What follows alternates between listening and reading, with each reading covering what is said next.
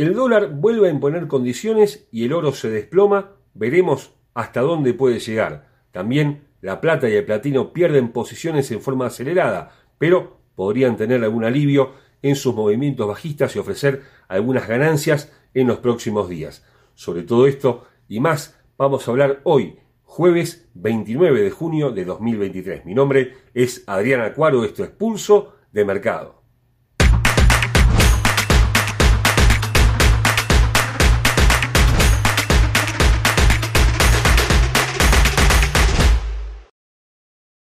Antes de continuar con nuestro análisis, te recordamos como siempre que nuestros videos son de carácter meramente educativo y que ganancias pasadas no garantizan ganancias futuras.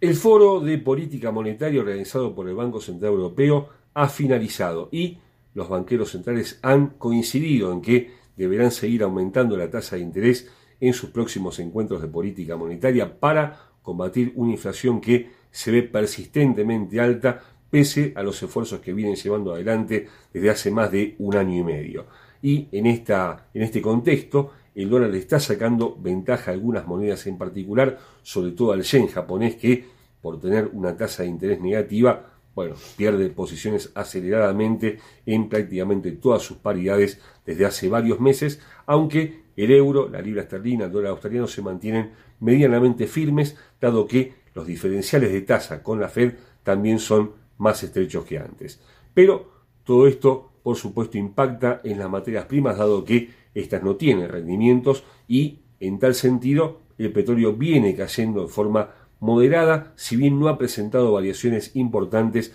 en las últimas dos semanas. Pero veremos luego técnicamente, todavía está lejos de cambiar su sesgo bajista actual y el quiebre de la zona de 66-67 dólares, hablamos siempre de los futuros de West Texas, podría derivar en un nuevo mínimo anual, más de un año y medio, que no toca la zona de 63 dólares que alcanzó en el mes de abril pasado y cuyo quiebre ya derivaría en una caída mucho más importante de esta materia prima durante los próximos días. Sin embargo, no están dadas las condiciones, por lo menos desde un costado fundamental para que esto suceda. Hace muy pocos días el FMI aumentó las expectativas de crecimiento del principal importador de petróleo que es China y esto le dio auge no solamente al petróleo sino también a la plata y al platino como veremos más adelante y por supuesto también le da optimismo a los mercados en general. Por eso, pese a la fortaleza del dólar en prácticamente todas las paridades, el petróleo está intentando no perder o por lo menos no alejarse demasiado de la zona de los 70 dólares y por el contrario, el quiebre de 74-75 cambiaría su sesgo bajista actual y lo derivaría a la zona de 80 dólares durante los próximos días. Desde un punto de vista técnico, los futuros de West Texas, hablamos por supuesto de petróleo, cotizan a 68 dólares con 97 centavos, con una tendencia que se mantiene bajista en el gráfico diario, pero que no tuvo variaciones en las últimas eh, semanas, prácticamente con mínimos muy similares a los de estos últimos días en la zona de 66 dólares con 65 centavos que constituyen el primer soporte para los próximos días seguido de los mínimos de más de un año y medio que alcanzó el mes pasado en 63 dólares con 40 centavos y debajo de ambos niveles aparece 60 con 75 en dirección alcista tampoco hay variaciones importantes 70 con 15 luego esta línea de tendencia que va a hacerlo justamente con el punto de confirmación en 71,35, superada la misma 74,50 y 77,75, donde aparece la línea de tendencia bajista de mediano plazo que proviene de los máximos del mes de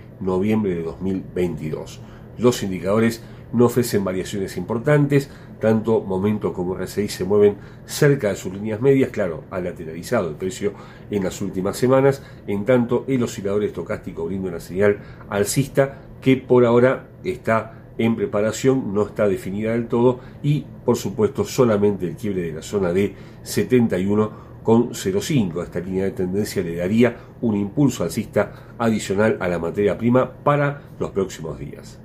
Como mencionamos al principio, el dólar se mantiene firme ante algunas monedas en particular, en especial ante el yen japonés, pero también ante los activos que no tienen un rendimiento específico y entre ellos se destaca la onza de oro. Al igual que el yen, la onza es un activo vinculado a la seguridad de los inversores y en este sentido no está pudiendo hacer frente a la embestida de la moneda estadounidense después de haber llegado a un máximo histórico hace menos de dos meses, el 4 de mayo de 2023, en 2.081 dólares. Pero a partir de ahí comenzó una fuerte caída que hemos anticipado en este espacio en semanas anteriores y que tiene ahora un objetivo bastante claro, lo vamos a ver luego técnicamente, en la zona de 1.870 dólares. Por ahora cotiza por encima de los 1.900 dólares, pero todo está dado para que la onza siga cayendo en los próximos días. Está todo esto vinculado, por supuesto, a la escasez de rendimiento, a la y demanda,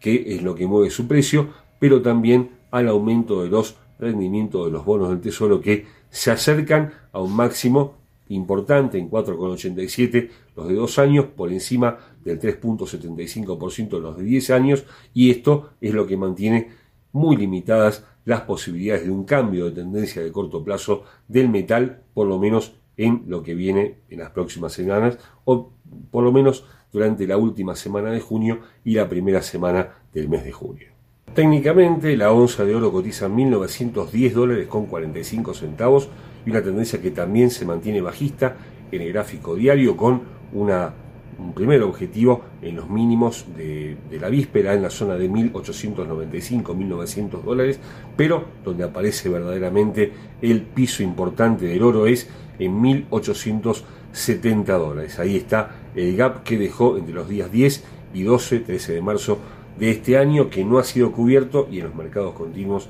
estos gaps siempre se cubren, por lo cual podríamos esperar la llegada del metal a esa zona. Debajo de la misma aparece 1.840 dólares, al alza 1935, 1961, 1982 dólares. En el medio aparece esta línea de tendencia bajista que une los últimos máximos descendentes en 1950 dólares con indicadores que mantienen en todos los casos señales bajistas, tanto estocástico que mantiene una señal ya prácticamente agotada en su instancia inferior con una demanda decreciente del 36%, todavía lejos de la zona de sobreventa y con momento que se mantiene por debajo de su línea media, lejos de, de esa línea y apuntando ligeramente a la baja. La plata y el platino son dos metales vinculados a la producción de bienes y en tal sentido se mueven en torno a lo que sucede con la economía de China, que es además su principal importador.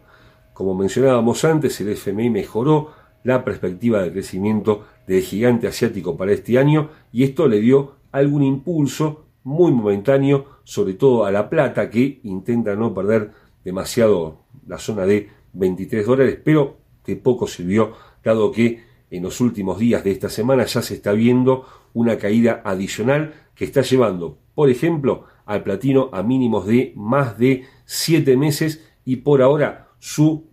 eh, perspectiva es bajista para los próximos días. La plata, como siempre, se forma en forma mucho más moderada, pero también eh, ofrece una tendencia bajista de corto plazo. Por ahora no se ve que eh, puedan hacer frente a la embestida del dólar en prácticamente todos los frentes. Por otro lado, suelen seguir el comportamiento del oro y como lo decíamos anteriormente, el oro tiene un camino bajista bastante largo por seguir antes de iniciar un nuevo ciclo alcista. Por ahora, no parece que la plata y el platino puedan revertir sus, sus respectivas tendencias bajistas de corto plazo. De un costado técnico, la plata cotiza a 22 dólares con 80 centavos, una tendencia bajista de gráfico diario con soportes en 22,10, los mínimos de la semana hasta el momento, 21,70 y 21 dólares con 20 centavos. Al alza 23,20, luego el punto de apoyo de esta línea de tendencia bajista en 23,65, por encima de ambos niveles 23,95 y luego los máximos del mes hasta el momento en 24,60. Los indicadores apuntan a la baja en todos los casos con una demanda decreciente en el 39%, que sin embargo es notoriamente mejor que la semana pasada, con momento que vuelve a acelerar a la baja. Esto se ve por las últimas velas que completan un ciclo de 14 velas, bueno, justamente las últimas han venido a la baja y con estocástico que mantiene también una señal bajista vigente. Pasando al platino, cotiza en estos momentos a 918 dólares con 65 centavos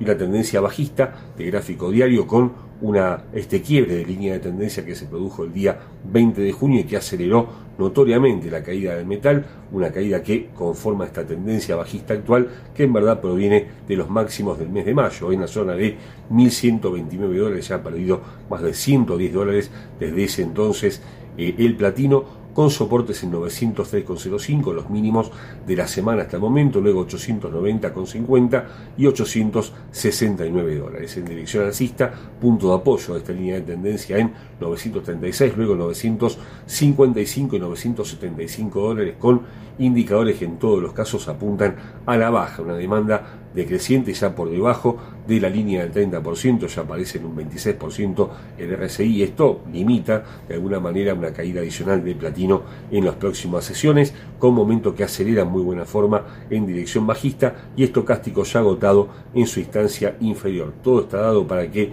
el metal siga perdiendo posiciones, pero en forma moderada y tal vez con no tanta aceleración como lo ha hecho en las últimas dos semanas. Pese a que estamos en verano boreal y es donde supuestamente hay una menor demanda de gas natural, esta materia prima está llegando a máximos que no tocaba desde los primeros días de marzo de este año. Esto se debe, por supuesto, al agravamiento en el conflicto bélico en Europa del Este, que tiene sus idas y vueltas, pero que en definitiva por ahora parece bastante lejos de terminar.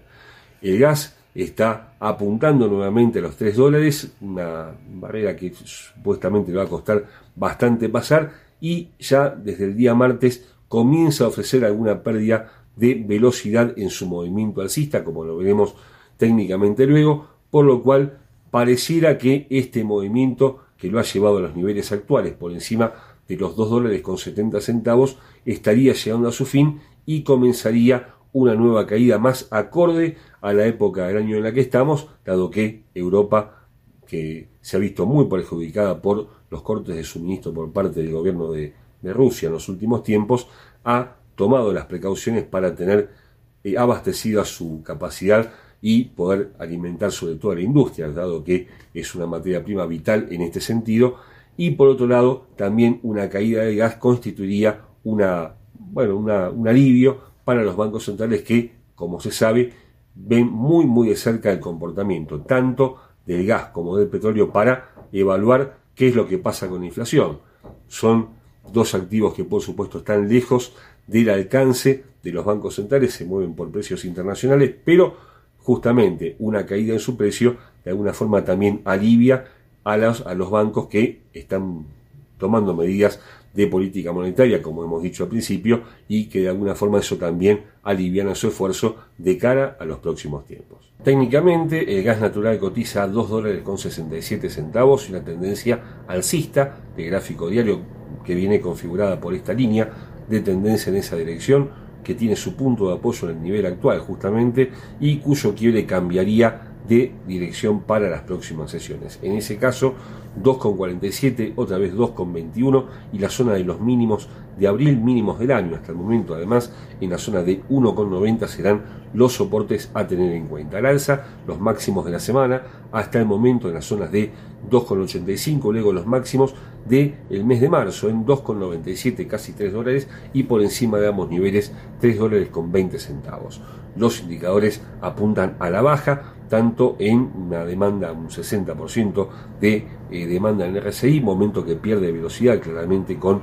eh, este movimiento bajista de estas últimas dos o tres sesiones, y estocástico que inicia una señal bajista confirmada ya con ambos porcentuales quebrando por encima del 80%, apuntando a la baja y formando un doble techo. Todo esto en conjunto parece anticipar un cambio de tendencia para la materia prima durante los próximos días. Y esto es todo por el momento. Los esperamos, como siempre, durante toda la semana con nuestros compañeros de equipo, hablando de acciones, de divisas, de índices bursátiles. Por nuestra parte, volvemos con más materias primas el próximo jueves. No olvide suscribirse a nuestro canal y muchas gracias como siempre por ver Pulso de Mercado.